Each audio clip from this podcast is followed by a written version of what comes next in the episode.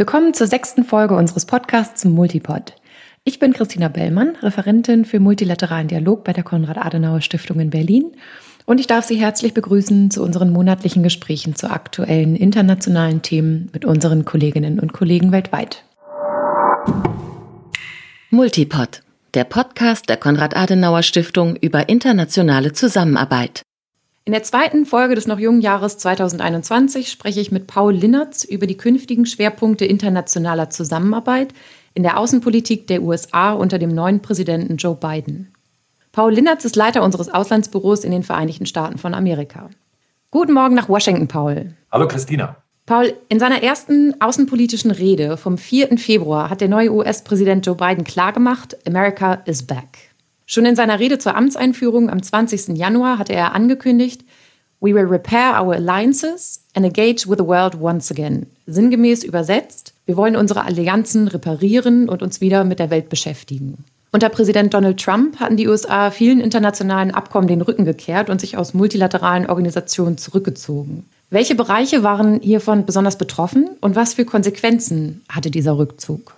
Ja, Christina, äh, von dem Rückzug der USA waren eine ganze Reihe an Bereichen betroffen. Unter Präsident Trump haben sich die USA nicht nur zuletzt aus dem Open Skies Abkommen über gegenseitige Aufklärungsflüge der 34 Unterzeichnerstaaten, sondern auch aus dem Atomabkommen mit dem Iran, dem sogenannten Joint Comprehensive Plan of Action oder JCPOA, dem INF-Vertrag über das Verbot landgestützter atomarer Mittelstreckenraketen und dem Pariser Klimaabkommen verabschiedet. Auch das New Start-Abkommen wollte Präsident Trump bis zum Ende seiner Amtszeit ja nicht verlängern. Das hat kurz vor Ablauf der Frist nach seiner Amtsanführung jetzt Joe Biden gemacht. Darüber hinaus sind die USA aus der UNESCO und dem Menschenrechtsrat der Vereinten Nationen ausgetreten, hat die Trump-Regierung das Verfahren zum Ausstieg aus der Weltgesundheitsorganisation angestoßen, die Ernennung des neuen Generaldirektors beziehungsweise der neuen Generaldirektorin der Welthandelsorganisation und der Richter des äh, Berufungsgremiums der WTO blockiert. Und nicht zu vergessen auch die Zukunft der NATO wiederholt in Frage gestellt. Multilaterale Abkommen und Organisationen waren, wenn man so will, unter Trump. Also ähm, durch die Bank betroffen. Welche Konsequenzen hatte dieser Rückzug? Äh, zunächst mal muss man natürlich sagen, dass jeder der angesprochenen Bereiche für sich genommen unterschiedlich betroffen war und dass sich die jeweiligen Folgen deshalb natürlich nur schlecht gegeneinander gewichten oder aufwiegen lassen. Aber es gibt, wenn man so will, Auswirkungen oder Folgen dieses Rückzugs aus den multilateralen Verpflichtungen, die im übertragenen Sinne für alle Bereiche gelten. Erstens findet ein Verhalten wie das der USA während der letzten vier Jahre natürlich Nachahmer. Jedenfalls dürften sich andere Staaten, die ebenfalls mit multilateralen Vereinbarungen hadern, darin bestärkt fühlen, ihre Kritik zumindest deutlicher zu äußern als bisher. Solange die äh, Supermacht USA in den letzten 50 Jahren auf ihren breiten Schultern das weltweite Rüstungskontrollregime getragen hat oder bei aller auch in früheren Jahren natürlich geäußerter Kritik fest zu Organisationen wie der WTO oder der WHO gestanden hat, war es einfacher, kleinere Länder, wenn man so will, bei der Stange zu halten. Deshalb war es auch so wichtig, dass die USA am Tag der Amtseinführung von Joe Biden gleich wieder zum Pariser Klimaabkommen zurückgekehrt sind. Denn ohne die USA hätte das Abkommen massiv an Gewicht verloren, beziehungsweise wäre die Unterstützung dafür auch in anderen Ländern wohl rasch gebröckelt. Zweitens, und auch das ist wichtig, hat der einseitige Rückzug der USA in den letzten Jahren verhindert, dass wichtige multilaterale Abkommen und Organisationen reformiert werden konnten. Auch das geht nur mit den USA am Verhandlungstisch, aber nicht ohne die Supermacht. Die Rüstungskontrolle ist dafür ein gutes Beispiel. Grundsätzlich war die Kritik der Trump-Regierung an den entsprechenden Abkommen ja nicht immer falsch. Natürlich muss man sich die Frage stellen, wie die Volksrepublik China stärker eingebunden werden kann. Kaum jemand würde ja auch bezweifeln, dass das Atomabkommen mit Iran längst nicht alle Konfliktfelder abdeckt, die für einen stabilen Frieden in der Region wichtig wären. Aber weder konnten nach dem Rückzug der USA in diesen Feldern Fortschritte erzielt werden, noch bestand die Möglichkeit, sich mit den Vereinigten Staaten gemeinsam im Rahmen der bestehenden Abkommen über andere wichtige Herausforderungen auseinanderzusetzen. Bei der Rüstungskontrolle geht es inzwischen ja nicht nur darum, wie mit welchen Staaten umgegangen werden muss, sondern beispielsweise auch um neue nicht-nukleare Waffensysteme wie Hyperschallwaffen, Waffensysteme im Weltall, die Nutzung von künstlicher Intelligenz in Waffensystemen oder die Abwehr von Cyberangriffen. Drittens, und das war aus meiner Sicht jedenfalls vielleicht die schwerwiegendste Folge der US-Politik unter Präsident Trump, war mit dem wiederholten einseitigen Rückzug der USA ein Schulterschluss unter den westlichen Verbündeten in wichtigen Sachfragen kaum mehr möglich. Wer bei wichtigen Entscheidungen im Nachhinein, im Nachgang nur informiert, im Vorfeld aber nicht konsultiert wird, wer als Partner mit Sanktionen oder Zöllen überzogen oder per Twitter angegriffen wird, tut sich natürlich schwer damit, das Vorgehen der USA zu verteidigen oder zu unterstützen. Da hilft dann auch nicht, dass so manche Kritik aus dem Weißen Haus an den Vereinten Nationen oder zum Beispiel am Open Skies Abkommen nicht ganz unberechtigt war. Andere Länder, darunter zum Beispiel China, Russland oder Iran, haben versucht, sich diese ja, im wahrsten Sinne des Wortes Sprachlosigkeit der westlichen Verbündeten über das, was aus Washington kam, zunutze zu machen. Ich erinnere nur daran, wie sich Präsident äh, Xi Jinping aus China vor vier Jahren in Davos für den freien Welthandel ausgesprochen hat. Gerade für den Welthandel hatte das von Trump ausgegebene Motto America First ja besonders schwerwiegende Folgen. Du hast es gerade angesprochen. Die Arbeitsfähigkeit der Welthandelsorganisation, WTO zum Beispiel, war, auch das hast du bereits angesprochen, massiv eingeschränkt. Das Streitschlichtungsorgan dieser Organisation ist aufgrund der Verweigerungshaltung der USA so komplett handlungsunfähig geworden. Außerdem überzogen die USA nicht nur globale Wettbewerber, sondern eben auch traditionelle Verbündete und Partner mit Strafzöllen. Trotzdem gab es in dieser Zeit eine Reihe von Handelsabkommen, wie zum Beispiel CETA zwischen Kanada und der EU sowie die transpazifische Partnerschaft TPP und all das ohne die Beteiligung der USA. Die größte Anzahl an Tarifen und Strafzöllen richtete sich allerdings gegen China. Und dieser sogenannte Handelskrieg hat die auf multilateraler Kooperation basierende Weltwirtschaft stark beeinflusst. Wie wird aus deiner Sicht multilaterale wirtschaftliche Kooperation unter beiden zukünftig aussehen? Okay, dazu äh, drei möglichst kurze Anmerkungen. Handelspolitik ist auch Innenpolitik. Die Demokraten in den USA haben im November die Wahl gewonnen, aber sowohl im Repräsentantenhaus als auch im Senat verfügen sie nur über sehr knappe Mehrheiten. Sicherlich hat Joe Biden mit Präsidialdekreten von einiges von dem, was sein Vorgänger entschieden hat, wieder rückgängig gemacht und wird er das auch weiterhin machen. Aber für so manche handelspolitische Weichenstellung ist er auf die Unterstützung im Kongress angewiesen, bei internationalen Abkommen, insbesondere auf die Mehrheit im Senat. Und dort benötigt er bei vielen Vorhaben die Zustimmung von wenigstens 60 der 100 Senatoren, also nicht nur von den Demokraten, sondern auch von einigen republikanischen Senatoren. Biden muss also versuchen, die eigenen Reihen, auch den linken Flügel der Demokraten geschlossen hinter sich zu versammeln und gleichzeitig muss er moderaten Republikanern Angebote unterbreiten. Deshalb wird er handelspolitische Initiativen nur in dem Fall unterstützen, dass sie gerade jetzt in der Corona-Krise in den USA neue Arbeitsplätze schaffen oder die Ansiedlung von Unternehmen fördern. Alles andere würde seinen politischen Gegnern in die Hände spielen und äh, Donald Trump in der innenpolitischen Diskussion nachträglich, wenn man so will, Recht geben. Denn Trump ist ja angetreten mit dem Versprechen America First und dem Vorwurf, die USA würden von ausländischen Staaten und äh, äh von der WTO im Handel benachteiligt. Nachdem Trump mit seinem harten Vorgehen gegen die WTO, gegen China und die EU mit Importzöllen und Sanktionen weder am Handels- noch am Leistungsbilanzdefizit der USA oder an der jahrelangen Erosion der Industriebetriebe in vielen US-Bundesstaaten etwas ändern konnte, muss Präsident Biden mit seinem multilateralen Ansatz jetzt spürbar Erfolge nachweisen. Dafür, das ist dann mein zweiter Punkt, hat er nicht viel Zeit. Denn schon im November nächsten Jahres finden in den USA wieder Zwischenwahlen statt. Dabei werden alle Abgeordneten des Repräsentantenhauses und ein Drittel der Senatoren neu gewählt. In beiden Kammern des Kongresses müssen die Demokraten ihre knappen Mehrheiten behaupten. Joe Biden und seine Regierungsmannschaft müssen vor allem in diesem Jahr vor Beginn des Wahlkampfs also auf das Gaspedal drücken.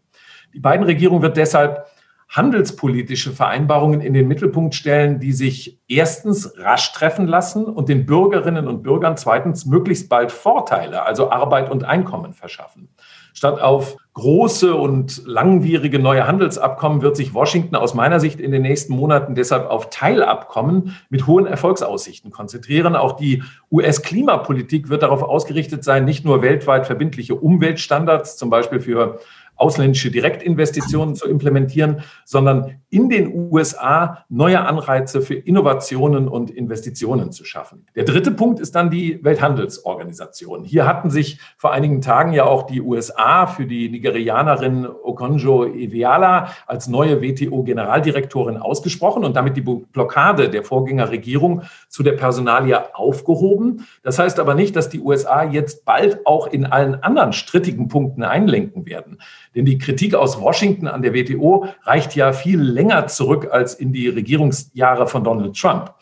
Im Kern geht es in aller Kürze darum, dass der Appellate Body, das Schlichtungs- oder Berufungsgremium der WTO, aus Sicht der USA seit äh, ja, nunmehr gut zwei Jahrzehnten wiederholt seine Befugnisse übertreten hat. Über so manche handelspolitische Hürde hätte nicht die WTO, sondern für die USA der Kongress in Washington entscheiden müssen, argumentieren jedenfalls die Kritiker hier in den USA. Mehrfach hatte Washington im Appellate Body bei Streitverfahren in den vergangenen Jahren den kürzeren gezogen. Diese Auseinandersetzung ist nicht vom Tisch. Die USA werden weiterhin auf eine Reform der WTO dringen. Zwar befürwortet Präsident Biden grundsätzlich weder Handelskonflikte noch Importzölle oder Sanktionen. Das heißt aber nicht, dass Biden jetzt gleich alle Beschränkungen seines Vorgängers rückgängig macht. Der neue US-Präsident hat seine Linie kürzlich in einem Tweet nach seinem Telefonat mit Xi Jinping ähm, so formuliert, ich habe ihm gesagt, sagte Biden äh, in diesem Tweet, dass ich mit China zusammenarbeiten werde, wenn es dem amerikanischen Volk nützt. Ich glaube, das lässt sich grundsätzlich, auch wenn woanders die Schwierigkeiten oder die Konflikte vielleicht kleiner sind, auch auf die WTO und auf einige andere Länder übertragen. Jetzt hast du schon sehr viele formelle Gremien internationaler Zusammenarbeit genannt, zuletzt die WTO, aber es gibt ja auch noch eine Reihe von informellen internationalen Foren. Und dabei sind zuletzt gerade zwei Ideen meist im, im gleichen Atemzug genannt worden. Unter Präsident Donald Trump war zuletzt im Juni 2020 der G7-Gipfel abgesagt worden. Kurz zur Erinnerung, die G7, das ist ein informeller Zusammenschluss der zu ihrem Gründungszeitpunkt bedeutendsten Industrienationen der westlichen Welt. Hier kommen Staats- und Regierungschefs von sieben Staaten immer wieder zu Gipfeltreffen zusammen. Diese sieben Staaten, das sind Deutschland, Frankreich, Italien, Japan, Kanada, Großbritannien und eben die USA.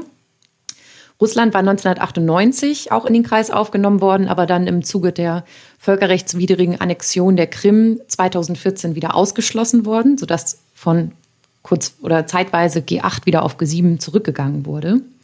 Unter Präsident Joe Biden wurde jetzt die Idee der sogenannten D10 oder D10 nochmal lanciert. Das sind die zehn sogenannten Leading Democracies. Das sind die G7 ergänzt um Südkorea, Indien und Australien. Dieser Zusammenschluss soll sich für gemeinsame Interessen bei Fragen zur Zukunft, zum Beispiel neuer Mobilfunkstandards, 5G oder eben auch zu Lieferketten einsetzen. Und die zweite Initiative, die im gleichen Atemzug immer wieder genannt wird, ist die von der Biden-Administration vorgebrachten Idee eines Summit of Democracies oder Summit for Democracy. Jetzt ist die Frage, was ist von diesen Formaten zu erwarten?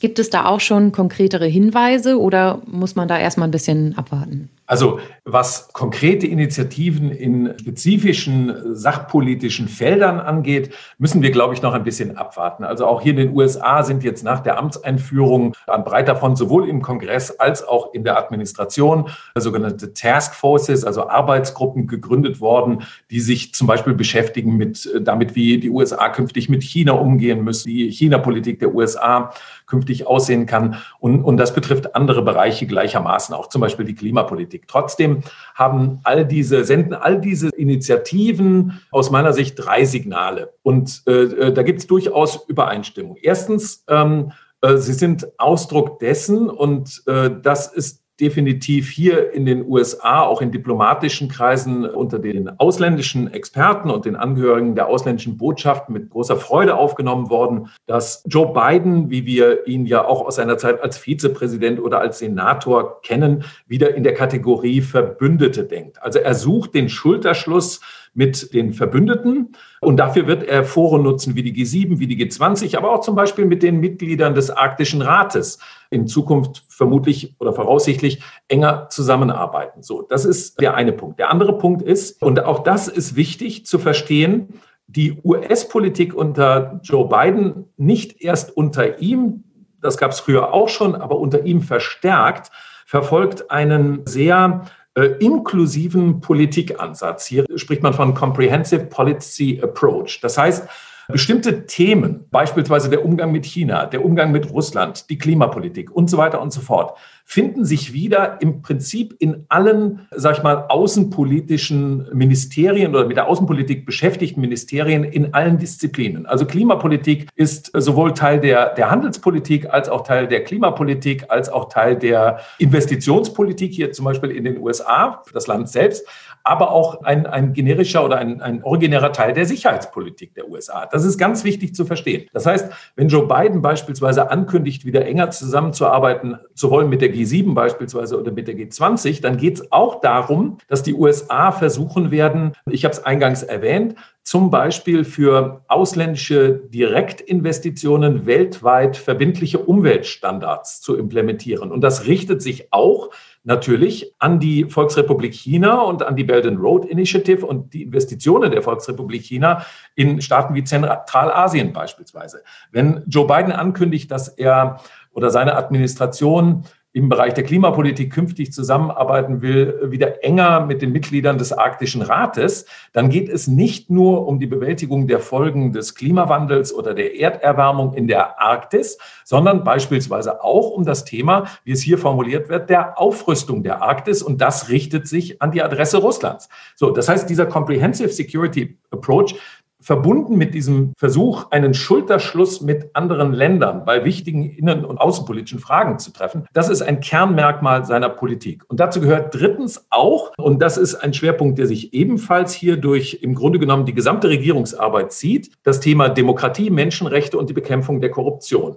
Für Joe Biden, und das hat er mehrfach auch schon im Wahlkampf erklärt, ist die Korruption, wenn man so will, eine Pandemie. Er hat das Pandemie, eine Epidemie genannt, die äh, nicht nur die Weltwirtschaft schädigt, sondern auch die Wirtschaft der USA. Sie gilt es nach Ansicht des Präsidenten äh, zu bekämpfen im Schulterschluss in Übereinkunft mit anderen Ländern, ebenso wie das Thema Autoritarismus oder die Verfolgung von Minderheiten die äh, Bedrohung von Menschen aufgrund ihrer religiösen oder aufgrund ihrer aller möglichen anderen Überzeugungen. Das, das alles sind Punkte, die Joe Biden mit seiner Administration ganz nach oben auf seine Agenda setzen will. Und äh, zum Beispiel ist der Demokratiegipfel ein erstes Signal in diese Richtung. Also er will auf der Ebene ähm, härter mit all jenen Ländern, mit all jenen Regierungen und Politikern umgehen, die aus seiner Sicht die Demokratie schwächen, die die westliche Demokratie versuchen zu entzweien, die die Menschenrechte verletzen, die aber beispielsweise auch die Presse- und Meinungsfreiheit einschränken. Das sind deutliche Signale und ich bin fest davon überzeugt, in die Richtung werden wir in den nächsten Wochen und Monaten noch einige sehr spannende Initiativen der USA sehen. Also allgemein mehr Verlässlichkeit, mehr Erwartbarkeit ist das, worauf wir uns einstellen bei der beiden Administration. Ich möchte jetzt zum Schluss noch einen Punkt ansprechen, der die ganze Zeit, äh, glaube ich, schon implizit ein bisschen mitschwingt. Europa ist seit der Wahl äh, Joe Bidens quasi aus einer transatlantischen Lethargie erwacht und hegt große Hoffnungen und Erwartungen gegenüber der neuen Administration. Teilweise muss man allerdings wohl zur Vorsicht vor überzogenen Erwartungen raten, denn trotz gemeinsamer Ansichten, wie von dir eben geschildert, gegenüber illiberalen oder autokratischen Kräften besteht natürlich durchaus auch zwischen Europa und den USA noch viel Diskussionsbedarf. Du hast es eben auch schon angedeutet, Stichwort Sicherheitspolitik oder eben auch was im, im Bereich der digitalen Kontrolle und Regulierung angesprochen wird. Wo siehst du eher den Raum für Kooperation und wo müssen die Europäer ihre jetzt momentan noch sehr hohen Erwartungen vielleicht eher noch anpassen? Ich sage mal, die Anknüpfungspunkte für die künftige Kooperation zwischen, äh, ich sage mal, Europa oder den westlichen äh, Verbündeten und den USA äh, sind mannigfaltig, sind im Grunde genommen natürlich genauso groß wie die Konfliktfelder oder so weitreichend wie die Konfliktfelder. Entscheidend ist aus meiner Sicht Folgendes. Und das habe ich versucht, eingangs ja auch schon mal kurz zu beleuchten. Das, was die USA im Bereich der Außenpolitik machen, ist immer auch Innenpolitik. Gerade jetzt während der Corona-Pandemie, die USA werden sich nicht einlassen auf neue Vereinbarungen, von denen sie damit rechnen müssen, dass sie dem eigenen Land keine Vorteile bringen.